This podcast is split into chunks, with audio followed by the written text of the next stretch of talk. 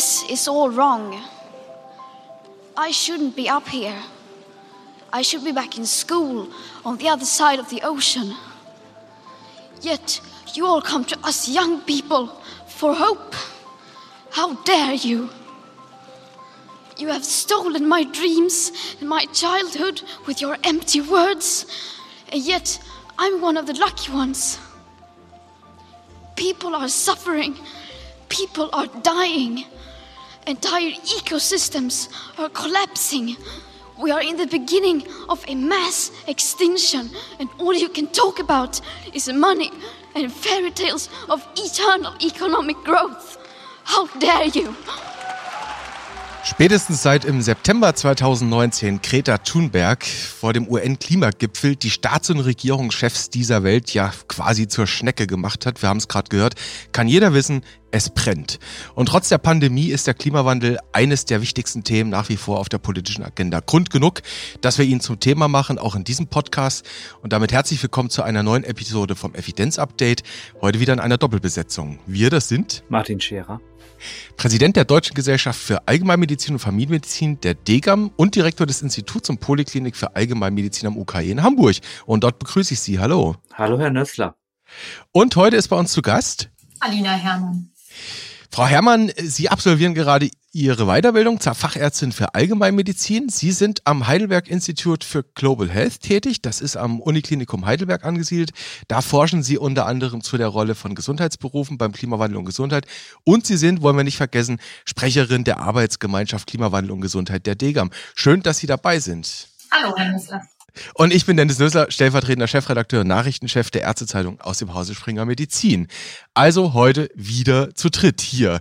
Also schon im letzten Jahr, das ist jetzt mal so der aktuelle Bezug zum Thema Klimawandel, nicht nur September 2019, hätte der Klimawandel Top-Thema des Deutschen Ärztetags sein sollen. Jetzt hatten wir vergangene Woche den Deutschen Ärztetag, war etwas abgespeckt, nur zwei statt vier Tage, war dann auch digital. Letztes Jahr war die Tagung völlig ins Wasser gefallen. Dieses Jahr war es dann der ärztlich assistierte Suizid, der eigentlich das bestimmte Thema beim verkürzten digitalen Ärztetag war. Fragen wir direkt mal Frau Herrmann, wurmt Sie das, dass das so ein bisschen ins Hintertreffen geraten ist? Ja, also tatsächlich war da ganz schön, äh, ich sag mal, Rumoren, ähm, auch so in der Szene, sag ich mal, von Klimawandel und Gesundheit, was jetzt mit diesem Thema ist und wann das endlich aufs Tableau kommt. Aber äh, zum Glück ist es ja so, dass es einen zweiten Teil des Ärztetages geben wird, von dem uns auch zugesagt wurde, dass er beschlussfähig sein wird und in dem dann das Thema Klimawandel und Gesundheit besprochen werden soll.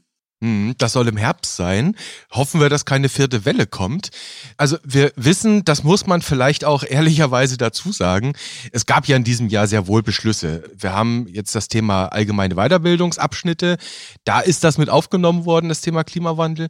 Immerhin aber, es gab einen ganz maßgeblichen Leitantrag, nämlich von Herrn Meitra aus Baden-Württemberg, der sich schon beim letzten Präsenzärztetag sehr, sehr vehement für das Thema eingesetzt hat.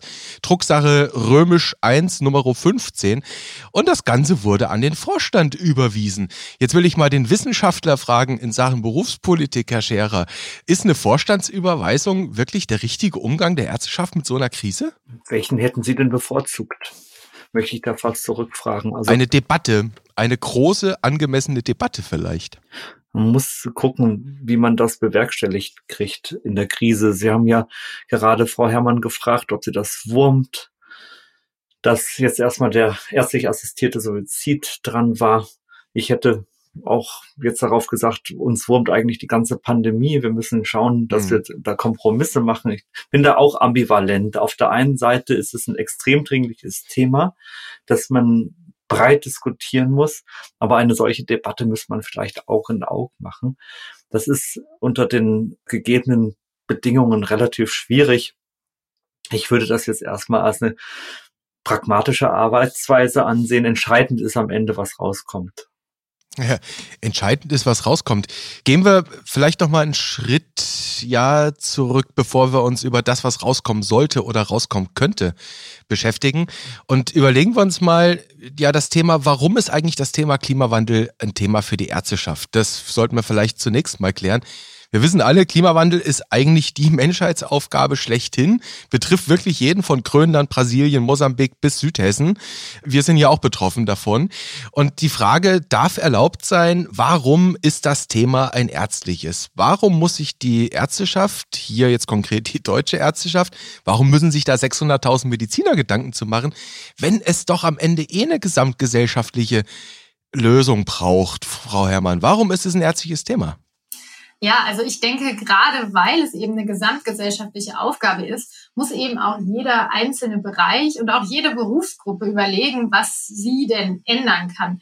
Man spricht ja immer von der großen Transformation. Das hat auch damals schon der wissenschaftliche Beirat für globale Umweltveränderungen in seinem Gutachten so genannt. Das heißt, wir haben also eine ja, Prozesse, die gesellschaftlich, wirtschaftlich, aber auch kulturell ähm, geändert werden müssen. Und ich denke, gerade wir als Ärzte haben eben ein hohes Vertrauen auch in der Bevölkerung. Die Klimakrise ist eben auch eine Gesundheitskrise. Und wenn wir uns als Ärzte hinstellen und sagen, ja, der Klimawandel bedroht unsere Gesundheit und die Gesundheit aller Menschen auf dieser Erde und, und wir gleichzeitig aber auch sagen, Klimaschutz ist auch Gesundheitsschutz und klimafreundliche Städte sind auch gesunde Städte, dann haben wir als Ärzte, glaube ich, ganz viele Argumente, die dazu beitragen können, dass der Klimawandel eben auch in der richtigen Art und Weise angegangen wird. Mhm. Zwei Aspekte, die Sie da ansprechen. Einer Aspekt ist, wir sind Teil der Gesellschaft, also müssen wir uns auch dazu äußern. Zweiter Aspekt, den Sie ansprechen, Klimawandel ist auch eine gesundheitliche Sache, also ganz klassisch ärztliche Aufgabe. Herr Scherer, was sagt die Wissenschaft? Oder anders gefragt, klar, Klimawandel ist immer auch eine wissenschaftliche Sache. Wir kennen alle die Diskussion, wo dann tatsächlich Analysen vorgelegt wurden. Menschengemachter Klimawandel wurde dann oft ja in Frage gestellt von vielleicht nicht unbedingt Wissenschaftlern oder Pseudowissenschaftlern.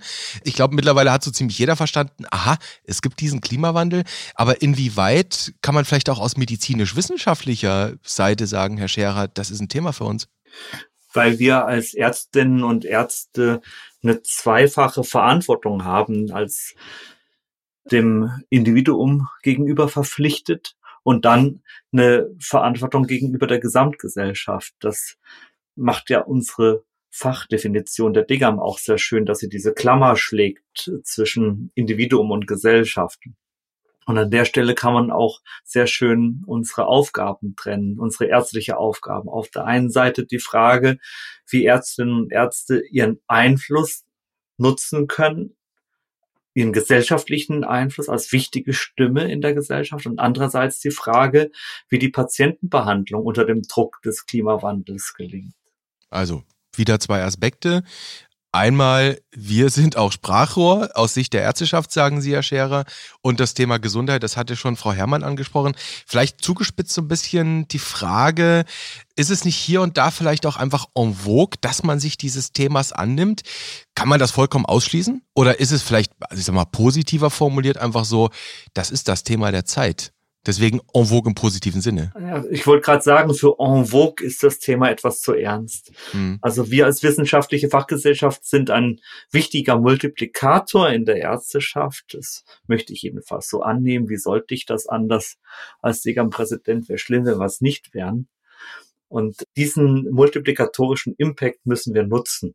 Mhm. Und vor allem Stichwort Greta Thunberg, wir haben keine Zeit mehr. Die Kipppunkte stehen vor der Tür und um im Bild zu bleiben, wenn wir den Zug jetzt nicht aufs Gleis setzen, fährt er gar nicht mehr. Mhm. Ja, und ich würde vielleicht noch ergänzen, also einerseits stehen vielleicht die Kipppunkte vor der Tür, die eben Ökosysteme ja zum Einstürzen äh, bringen und andererseits gibt es aber auch sogenannte soziale Kipppunkte. Das bedeutet also, dass sich eine Gesellschaft auch manchmal schnell ändern kann und vielleicht disruptiv ändern kann. Und ja, in gewisser Weise ist es eben auch interessant, dass jetzt eigentlich schon seit Jahrzehnten ja äh, das Risiko des Klimawandels bekannt war. Wir schon das Kyoto-Protokoll aus den 90ern hatten und immer sehr wenig nur passiert ist. Aber ich habe schon das Gefühl, dass wir jetzt in einer kritischen Phase sind und dass alle jetzt auf diesen Zug aufspringen, kann natürlich einerseits im Greenwashing enden. Das heißt, alle sagen nur, dass sie irgendwas für die Umwelt und fürs Klima tun, aber es, es hilft eigentlich nicht. Oder wenn man es positiv sieht, kann es eben vielleicht wirklich eben ein sozialer Kipppunkt sein. Das heißt, unsere Gesellschaft kann sich auch schnell, radikal und in meinem Vorstellung eigentlich positiv verändern. Ja, also ich sag mal, radikal negativ Kipppunkte, die brauchen wir jetzt nicht. Ne? Also wenn dann radikal, dann bitte in die richtige Richtung. Ne? Wir wissen ja, dass Gesellschaften sich sehr wohl auch sehr übel verändern können. Aber das, was Sie mit Kipppunkten meinen, vielleicht nochmal klargezogen, Sie meinen eher einen positiven Change. Ne? Genau, also was ich meine ist, dass wir eben auch die Chancen ergreifen, die uns Klimaschutz bietet oder die uns überhaupt diese neue Perspektive bietet oder nicht unbedingt neue, neue alte Perspektive, dass wir eben als Menschen auch darauf angewiesen sind, auf einer gesunden Erde zu leben. Und hm. ich glaube, das bietet eben auch ganz viele Chancen. Also gibt es konkrete Sachen, wie ich eben schon genannt habe, fahrradfreundliche Städte sind eben auch gesünder, wenn die Leute mehr draußen sind, wenn die Leute sich mehr aktiv bewegen. Auch die Änderung von Ernährungssystemen. Wir haben so viele chronische Erkrankungen durch ungesunde Ernährung. Es gab jetzt zuletzt eine schöne Lancet-Studie, wo gezeigt wurde, wie viele Todesfälle auch gerade in Deutschland verhindert werden könnten, wenn wir eben uns gesünder ernähren würden und zwar so, dass es kompatibel ist mit dem Paris-Abkommen. Also ich glaube da ganz fest dran, dass eben diese Hinwendung zu einer klimafreundlichen Lebensweise ganz, ganz viele positive Sachen für unsere Gesellschaft bereithält. Da merkt man schon, Klimawandel geht in eine eigentlich, ja, eine ganz andere Sphäre hinein, wenn wir darüber sprechen. Wir bleiben heute ein bisschen in der ärztlichen Sphäre, müssen wir, sonst machen wir hier eine Podcast-Episode, die ist 400 Stunden lang. Ich will nochmal zu der Frage zurückkommen, die Sie teilweise zumindest in Ihrer Beantwortung schon angedeutet haben, nämlich was speziell Medizinerinnen und Mediziner hierzulande zu diesem Thema beitragen können. Sie haben schon angedeutet, naja, wir haben natürlich eh die gesundheitlichen Herausforderungen. Sie haben jetzt noch das Thema größer gemacht. Ernährung gehört da auch mit dazu. Wir haben das Thema Hitze, kommen wir vielleicht später nochmal drauf, natürlich auch. Geriatrieproblem, ganz besonders dort. Wir haben jetzt nun Politiker Land auf Land ab, die wir bezahlen, sich bitte doch auch mit dieser Frage mal konzeptionell zu befassen. Ich nenne jetzt mal Frau Baerbock, Herrn Scholz, Herr Lasche, das sind jetzt mal so die drei Protagonisten für die Bundestagswahl. Die bezahlen wir, dass sie uns Ideen entwickeln sollen. Welche Ideen könnten denn Ärzte konkret dazu beitragen, die wir von der Bundespolitik nicht erwarten dürfen. Vielleicht Herr Scherer? Für das Thema Sensibilisieren, Fortbilden, Einfluss ausüben. Man könnte fast sagen, sie mögen doch Anglizismen. Oh. Herr Nössler, Divestment, ja. Also deinvestieren letztlich, ja. Genau. Hm. Und natürlich Vorbild sein. Klimawandel geht uns alle an. Als Ärztinnen und Ärzte merken wir auch die konkreten Auswirkungen auf die Patienten. Und es gibt ja immer auch diese sehr griffige Analogie. Ich glaube, Eckhard von Hirschhausen hat das mal gesagt. Äh, für einen menschlichen Körper sind zwei Grad Temperaturunterschied zum Teil entscheidend, ein entscheidender Faktor für Wohlbefinden oder sich krank fühlen. Unserem Globus geht es nicht anders. Da spielen auch zwei Grad Temperaturunterschied eine mhm. sehr große Rolle. Also das sind Themen, für die können wir sensibilisieren und fortbilden und eben dann auch als Vorbilder unseren Einfluss geltend machen. Hm, Frau Herrmann, mit Blick auf das Thema Vorbild, nun könnte man jetzt trefflich auch über das Thema diskutieren, wie politisch sollen Ärzte sein, auch ihren Patienten gegenüber. Aber könnte Vorbild tatsächlich auch so weit reichen, dass man sagt, also wenn dann in der Arztpraxis mal so ein Fahrrad steht oder da ein Plakat hängt, wie man, sagen wir mal, das Klima schützen kann, wäre das sowas, was in die richtige Richtung geht? Ja, also das sind sicher Sachen, die in die richtige Richtung gehen, aber ich würde gerne nochmal auf diese Bemerkung von Ihnen eingehen, wie politisch sollen Ärzte sein? Also das ist definitiv, und was eine wichtige Frage ist. Ich glaube grundsätzlich, dass viele Ärzte es eben schon so gesehen haben, wie es auch die DGAM formuliert hat, dass der Arzt eben einerseits für die Gesundheit des Individuums zuständig ist, aber dass eben ein Individuum in einer kranken Gesellschaft auch kaum gesund sein kann. Insofern glaube ich, dass wir da als Erste schon eine Verantwortung haben. Und das Zweite, was ich dazu sagen will, ist, dass Klimaschutz ja lange so ein bisschen als linkes Thema deklariert wurde, um dass man sich eben als Randgruppe kümmern kann, aber jetzt auch nicht als Gesellschaft unbedingt drum kümmern muss. Und ich denke, wir sehen eben in dieser breiten, in diesem breiten Engagement auch von Wissenschaftlern, zum Beispiel Scientists for Future, die eben Fridays for Future Bewegung unterstützt haben, aber auch darin, dass jetzt eben alle Parteien das Thema Klimaschutz auch sich auf die Fahnen schreiben, dass es eigentlich meiner Meinung nach kein politisches Thema in dem Sinne mehr ist, dass man jetzt sagt, Klimaschutz macht nur links oder rechts oder sonst wer, sondern ich denke, die Evidenz ist einfach da. Es ist ein wissenschaftlicher Fakt, dass wir Klimaschutz betreiben müssen, dass wir die Gesellschaften umbauen müssen. Und genau, insofern, also das, das ist mir immer ganz wichtig dazu zu sagen, weil ich glaube, wenn man sich dann in so ideologischen Diskussionen versteigt, dann ist es schwierig, über die sachlichen Dinge zu sprechen. Das heißt, wir drei, Frau Herrmann, wir müssen uns jetzt keine Sorgen machen, dass wir nach der Ausstrahlung dieser Podcast-Episode auf Twitter als linksgrün versifft verleumundet werden. das hoffe ich mal nicht. Es ist, also natürlich muss man gesellschaftlich ausdiskutieren, wie Klimaschutz funktionieren kann. Ja, also das sehe ich definitiv. Und das ist eine demokratische Debatte, die notwendig ist. Da müssen wir, glaube ich, auch, also ich würde jetzt als Ärzte sagen, wir haben einfach die Aufgabe zu sagen, es ist ein gesundheitliches Thema und auch nochmal, was mir ganz wichtig ist, ist tatsächlich so ein bisschen dieses äh, Positive daran auch zu sehen. Also wie kann das Ganze auch Menschen gesünder machen? Da kommen wir gleich nochmal drauf. Sie haben einen sehr interessanten, wesentlichen Aspekt angesprochen. Ähm, war das Thema Klima, war das Thema Ökologie, nannte man es eigentlich früher. Also bis vor 20 Jahren ging es immer um Öko, das war das Schlagwort. Jetzt ist das Thema Klima eigentlich das Leitmotiv, das Leitschlagwort. Äh, Sie haben gesagt, so ziemlich in jeder Partei findet das Thema im Moment statt. Wenn man sich die Wahlprogramme für den ähm, Herbst anschaut, für die Bundestagswahl, da findet im Moment fast ein Überbietungswettbewerb statt und wir haben alle das Urteil aus Karlsruhe im Hinterkopf, dass da was passieren muss. Das genügt Karlsruhe nicht, was wir an Gesetzen haben.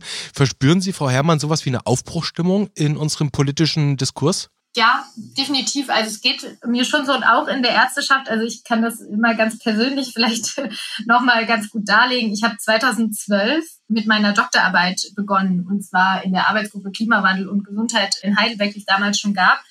Und da ging es eben um die Rolle von Hausärzten in Hitzewellen. Und ich habe eigentlich bei meinen Kommilitonen immer nur ein Kopfschütteln oder totale Ignoranz geerntet, ja, ob dieses Themas. Und mittlerweile finden es eben irgendwie alle ganz spannend und ja, das Thema schießt eben äh, in die Höhe und ja, das, also das, da hat man definitiv einen großen Wandel gemerkt, gerade auch im Gesundheitssektor. Ich würde sagen, da ist es echt erst die letzten zwei, drei Jahre, die das Thema so richtig Fahrt aufgenommen hat. Also, Herr Scherer, bei Ihnen liegt die Doktorarbeit ein paar Tage länger zurück als 2012. Sie haben nun auch schon etliche Bundestagswahlen erlebt und wie sich das ganze Politische in Deutschland, in der Bundesrepublik entwickelt hat. Glauben Sie daran, dass jetzt vielleicht tatsächlich 2021 so das Jahr sein könnte, wo wir so ein Momentum haben, wo was passieren kann politisch? Na, sicherlich war das jetzt erstmal ein wegweisendes Urteil und ein Signal an die Politik Politik, dass sie die Klimaziele nicht auf die leichte Schulter nehmen kann. Aber die Aufbruchsstimmung, die gibt es in meiner Wahrnehmung schon länger. Nur wie Frau Herrmann das eben auch gesagt hat, wurde sie doch entweder nicht gehört oder abgetan oder belächelt. Mhm abgetan, belächelt, linksgrün versifft. Das waren so die Schlagworte. Es gab ja auch lange, lange Zeit Zweifler, sogar im Deutschen Bundestag, die gedacht haben, das stimmt doch alles gar nicht. Versuchen wir mal ein bisschen konkreter zu werden. Also Pariser Klimaziele haben wir alle im Hinterkopf. Ich glaube, die hat jeder schon mal gehört. Maximal plus zwei Grad Celsius gemessen am vorindustriellen Niveau, eigentlich 1,5. Das wäre das Ziel, nämlich die Erderwärmung zu stoppen, zu bremsen. Und ohne da jetzt in die Details einzu steigen, stellt sich dann ganz konkret die Frage, wenn wir mal in das Gesundheitswesen hineinschauen, inwieweit denn das Gesundheitswesen da vielleicht mehr auf die Bremse treten könnte, als das andere Bereiche in der Gesellschaft tun. Das wäre natürlich nochmal interessante Frage. Ich mache direkt mal ein Negativbeispiel auf. Klimaanlage wissen wir ja alle, sind jetzt nicht unbedingt so das Beste fürs Klima wiederum. Das ist ein ganz, also semantisch sehr interessant. Die Klimaanlage schlecht fürs Klima. Im OP-Saal oder auch in Praxisräumen will man nicht unbedingt auf ein gutes Klima verzichten. Frau Herrmann, vielleicht gibt es Beispiele, gibt es vielleicht auch Best Practices, wo im Gesundheitswesen man richtig auf die Bremse treten kann? Ja, also da gibt's viele Beispiele. Also das, was die meisten immer erstmal erstaunt, wenn man sich so den Treibhausgasfußabdruck des Gesundheitssektors anguckt, dann ist das, dass gerade Medikamente einen hohen Anteil ausmachen. Also wir haben die besten Daten eigentlich aus dem NHS, also dem Nationalen Gesundheitsdienst aus Großbritannien. Da kann man eigentlich nach Zahlen sagen, dass die Medikamente so um die 20 Prozent der Treibhausgasemissionen des gesamten Gesundheitssektors ausmachen. Und da kommen dann eigentlich auch wieder ja Sachen wie Thema Überverschreibung rein. Also wir hatten ja in den letzten Jahren die Choosing Wisely und Klug Entscheiden Initiativen, was generell Überversorgung und eben auch ähm, eine äh, zu starke Verschreibung von bestimmten Medikamenten angeht. Und äh, alles, was wir. Auch die DGAM-Leitlinie, Schutz vor Überversorgung. Genau. Und alles, was wir eben nicht nur an Medikamenten verschreiben, sondern auch an zu vielen MRTs, äh, zu viele Transporte von Patienten von A nach B zu Spezialisten, die sie eventuell gar nicht brauchen. All das verursacht ja auch CO2-Emissionen. Das heißt, wenn wir uns da eben auch auf ja, den Kern der ärztlichen Kunst konzentrieren, auch wirklich im Gespräch mit dem Patienten herauszufinden, was braucht er wirklich, dann können wir schon ganz viel ändern. Also das Degam-Credo, Herr Scherer, lieber warten als starten zum Klimaschutz anwenden, oder wie? Starten oder warten, unsere Handreichung zu AstraZeneca war das. Ja, also was hier sehr deutlich wird, ist, dass die allgemeinmedizinische Denke sehr nah dran ist am Klimaschutz. So viel wie nötig, aber auch nicht mehr als unbedingt nötig ist. Also Diagnostik und Therapie sinnvoll begrenzen, das sind ja so unsere Credi, hätte ich fast gesagt.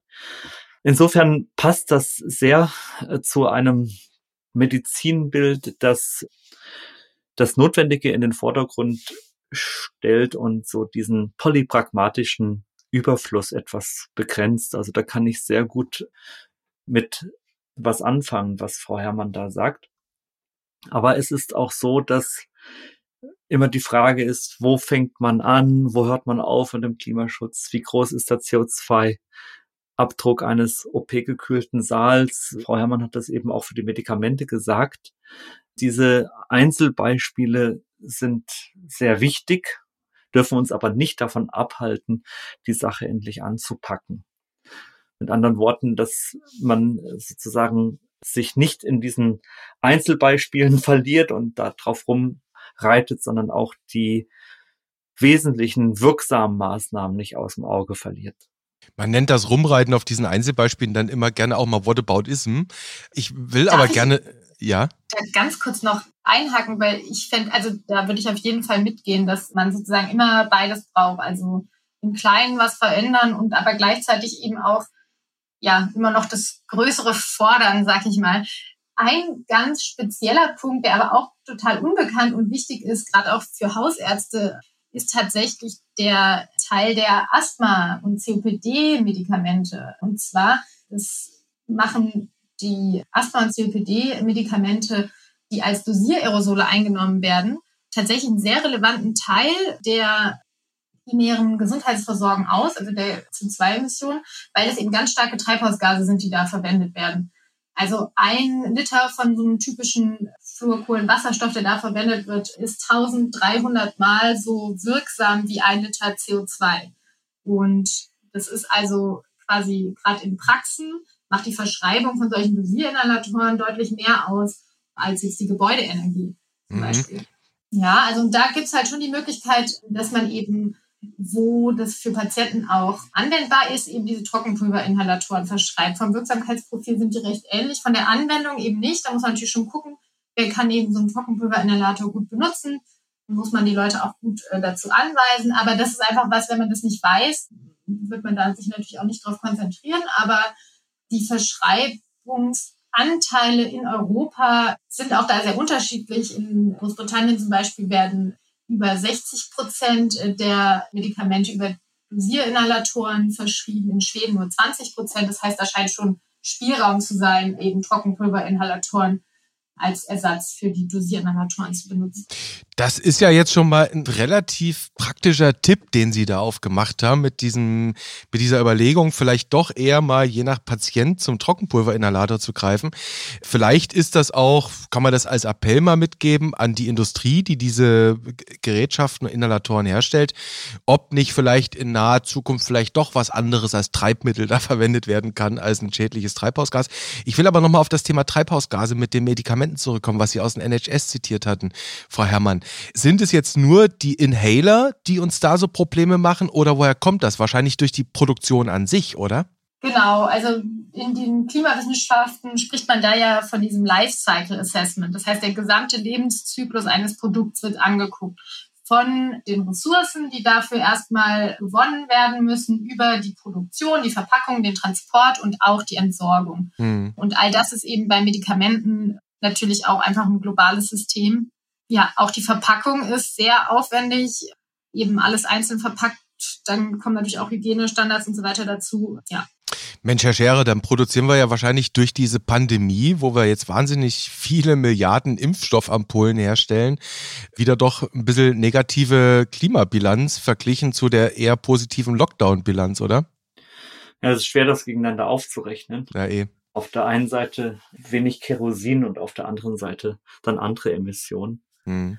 Aber das sind eben genau solche Vergleiche, die okay sind, sage ich mal, aber vielleicht auch ein bisschen ablenken. Ja, war jetzt auch nicht zur Ablenkung geeignet, sondern eher so als Einschub.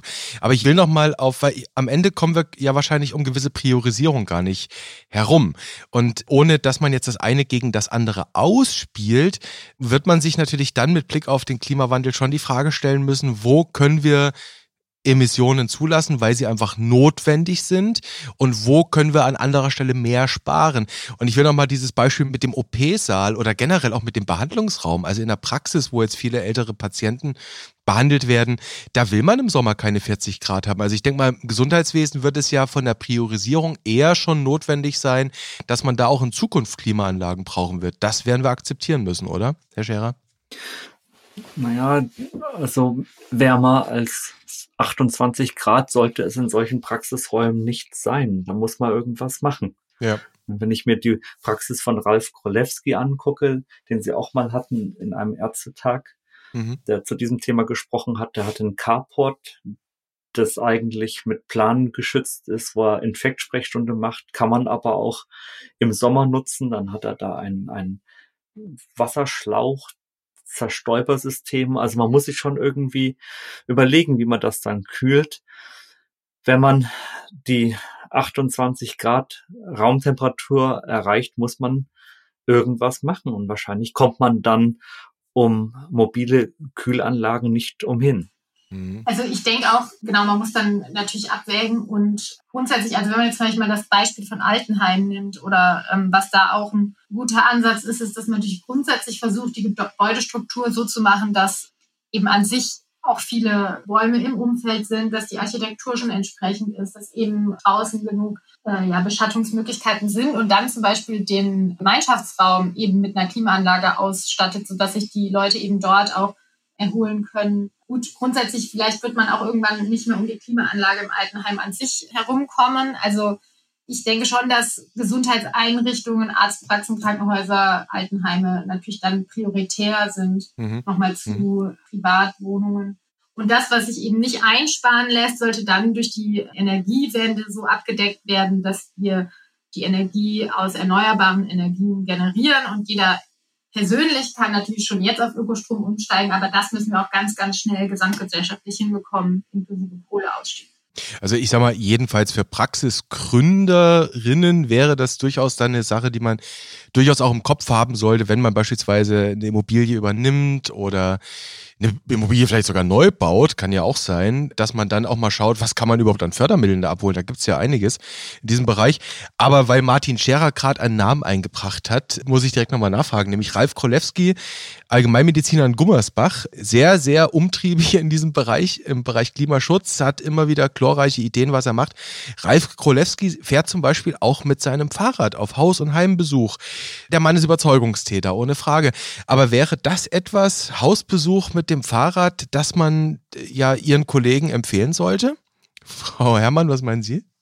Ja, also ich finde das super. Ich bin selber auch überzeugte Fahrradfahrerin. Der Herr Koleski betont auch immer, dass er in einem durchaus ländlichen Bereich ist und auch wirklich längere Strecken mit seinem E-Bike die Hausbesuche zurücklegt. Sicher ist das nichts, was jeder sofort umsetzen wird. Aber überhaupt mal über sowas nachzudenken, wie kann ich meinen Arztkoffer vielleicht in den Rucksack bekommen oder in eine Fahrradtasche und kann ich vielleicht zumindest einen Teil meiner Hausbesuche dann mal mit dem Fahrrad machen, wenn es nur drei Kilometer zum äh, nächsten Altenheim sind. Das sind definitiv Dinge, über die man denken kann. Und ich denke, es geht vor allen Dingen auch um dieses Bewusstsein. Je mehr wir uns selbst mit dem Thema auseinandersetzen als Ärzte, werden uns, glaube ich, in unserem Arbeitsalltag immer mehr Dinge auffallen, die wir noch ändern können. Und dann sind es manchmal auch Kleinigkeiten. Herr Scherer, überlegen wir doch mal, was wäre, wenn es vielleicht mal in ein paar Jahren von der DGAM eine Leitlinie gibt, vielleicht eine S1-Leitlinie, kann ja sein. Klimaschutz in der Hausarztpraxis. Welchen Empfehlungsgrad könnte dann der Tipp, mit dem Rad zum Hausbesuch zu fahren haben? Hm, das ist der Level of Evidence, Grad 4 würde ich sagen, Expertenkonsens. Mhm. Es geht hier natürlich auch sehr um Authentizität und es ist schon ein Unterschied, ob ich das dann als Vorbild auch vorleben kann. Wir hatten den Begriff schon ein bisschen früher heute oder ob ich da in so einem gigantischen SUV vorfahre. Das sind schon Signale, die dann auch wirken, wo ich dann auch eine gewisse Haltung transportieren kann oder eben nicht transportieren kann. Mhm. Ja, eine Haltung, ja. Tatsächlich ist aber so, dass bei diesen Berechnungen vom NHS auch, dass der ja, Anfahrtsverkehr der Angestellten mit ungefähr 5% der Treibhausgasemissionen des Gesundheitssektors veranschlagt wird. Also das heißt, es ist ein relevanter Bereich. Also das ist an dieser Stelle, glaube ich, schon mal ein Tipp. Man kann eine Menge Kleinigkeiten selbst machen. Das Gesundheitswesen kann eine Menge selbst machen. Ich möchte aber gerne noch mal auf die gesundheitlichen Folgen zu sprechen kommen. Ich glaube, wir könnten an dieser Stelle noch weiter, weiter, weiter in die Tiefe gehen und uns ganz, ganz viele konkrete Beispiele in den Praxen anschauen. Ich würde gerne noch diesen Aspekt aufmachen. Was bedeutet das Thema Klimawandel am Ende in der Praxis im Krankenhaus, nämlich auch bei den Patienten? Und jetzt haben wir doch den ein oder anderen Hitzesommer leider schon erlebt. Und ja, Praxen kühlen, das ist so eine Sache. Da haben wir wieder dieses Thema Klimaanlage. Haben wir jetzt schon gesagt, Gesundheitswesen vielleicht dann doch nicht so ganz, ja, zu vernachlässigen. Ähm, jetzt hatten wir gerade das Beispiel gehört, dass er da im Carport irgendwie so eine Vernebelungsanlage aufgebaut hat, der Ralf Krolewski. Was gibt's denn da noch für Möglichkeiten, die man jetzt vielleicht auch einfach mal so hands-on machen kann, ohne eine riesige bauliche Maßnahme? Kennt einer von Ihnen beiden sowas, wie man in der Praxis für kühle Räume sorgen kann im Sommer? Frau Herrmann vielleicht? Ja, also wenn es jetzt um diese Möglichkeiten geht, ist natürlich einerseits sind es die Sachen, die man kennt. Also man sollte natürlich tagsüber möglichst verdunkeln, nachts lüften. Es gibt auch feuchte Tücher vor Fenster hängen, das ist vielleicht für die Praxis nicht so geeignet. Also natürlich gibt es bestimmte Möglichkeiten, die man hat, aber die dann auch irgendwann begrenzt sind. Vielleicht darf ich noch zu dem Carport sagen, das war jetzt tatsächlich auch eine Covid-19-bedingte Maßnahme, denn weil einfach die Wartebereiche innen eben häufig nicht ausgereicht haben, um da irgendwie mit Abstand zu warten. Ich denke, viele haben vielleicht auch vor ihren Praxen dann im Sommer das Problem gehabt, dass die Leute dann draußen in der Sonne standen und da eben beschattete Möglichkeiten noch mit diesen Wasserverneblern, die tatsächlich effektiv kühlen können, zu schaffen, ist sicher dann eine ganz kreative und gute Möglichkeit. Ja, also da ist jetzt das konkrete Abkühlen, denke ich, einerseits diese normalen Maßnahmen und dann irgendwann dann eben das mobile Kühlgerät mit Ökostrom. Das mobile Kühlgerät mit Ökostrom. Wir haben gelernt an dieser Stelle, dass wir im Gesundheitswesen ganz, ganz viele kleine Stellschräubchen drehen können. Es gibt auch viele größere Stellschräubchen. Ich nehme jetzt mal so ein paar praktische Tipps mit. Das eine ist das Thema, naja, wir könnten ja einfach mal den Praxen ein bisschen kühlen. Wir könnten vielleicht Ökostrom holen statt konventionelle Energie. Wir könnten gucken, ob es Möglichkeiten gibt, Praxisräume auch einfach durch Verdunklung tagsüber, wenn das möglich ist, also Jalousien zu kühlen etc. pipapo. Wir haben auch schon gehört, dass es Möglichkeiten gibt, wie man tatsächlich therapeutisch etwas gegen den Klimawandel machen kann. Und das Thema wollen wir uns für eine zweite Episode aufheben, in der wir uns dann wieder sehen oder wieder hören vielmehr mit Alina Herrmann und Martin Scherer. An dieser Stelle, Frau Herrmann, will ich Ihnen danken, dass Sie bei der ersten Episode dabei waren. Ich hoffe, es hat Ihnen gefallen bis hierhin. Ja, vielen Dank. Und natürlich, Herr Scherer, bedanke ich mich auch bei Ihnen für diese Episode. Ich hoffe, es war ganz fein für Sie heute. Ja, vielen Dank. Ein ganz wichtiges Thema für die Degam und danke, Frau Herrmann, dass Sie mit dabei waren und ich freue mich auf die nächste. Auf die nächste Episode. Herr Scherer, so mit dem Cliffhanger brauche ich es heute nicht versuchen, oder? Naja, dass wir das Thema das nächste Mal weitermachen. Genau. Sie haben ja schon mal gesagt, wir könnten irgendwie 400 Stunden zu diesem Thema machen, aber eine, die können wir uns noch erlauben. Eine können wir uns noch erlauben, vielleicht auch nur eine halbe. Ich mache den Cliffhanger heute mal selbst. Wir werden uns mal um das Thema Therapie und therapeutische Konsequenzen gegen den Klimawandel widmen. Insofern, vielen Dank an Sie beide. Ich wünsche Ihnen alles Gute, bleiben Sie gesund und bis zur nächsten Woche. Ahoi. Tschüss. Tschüss.